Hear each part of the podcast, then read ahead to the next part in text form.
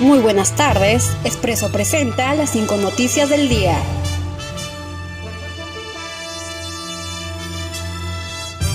Apelan habeas corpus contra Martín Vizcarra por el uso del dióxido de cloro. La sala mixta de emergencia de la Corte de Justicia de Arequipa revisará el 28 de agosto la apelación del habeas corpus en contra del presidente de la República Martín Vizcarra, así como el presidente del Consejo de Ministros y la ministra de Salud. El recurso fue presentado por el ciudadano Héctor Herrera para que Vizcarra y los ministros se rehúsen de prohibir la utilización del dióxido de cloro. Pleno del Congreso aprobó moción para interpelar a ministra Alba por medidas adoptadas para enfrentar al COVID-19.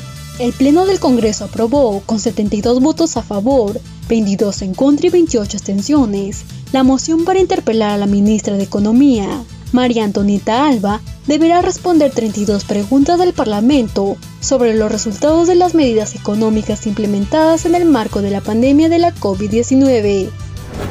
La abogada Carolina Ligarza acusó como responsables a Judy Ortega y Jonathan Luca, a quienes los dueños de la empresa otorgaron el alquiler del local, bajo la nómina de restaurante más no de discoteca.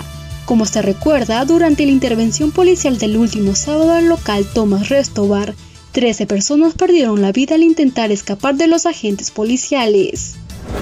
OMS solicita a Rusia los datos científicos sobre su vacuna contra la COVID-19. La Organización Mundial de la Salud está ante la espera de que Rusia comparta con sus expertos los datos sobre la eficacia y seguridad de la vacuna que ha desarrollado contra la COVID-19 para abrir un diálogo sobre los requerimientos adicionales que debe cumplir, según lo anunció la científica y jefa de la OMS, Somia Swaminathan.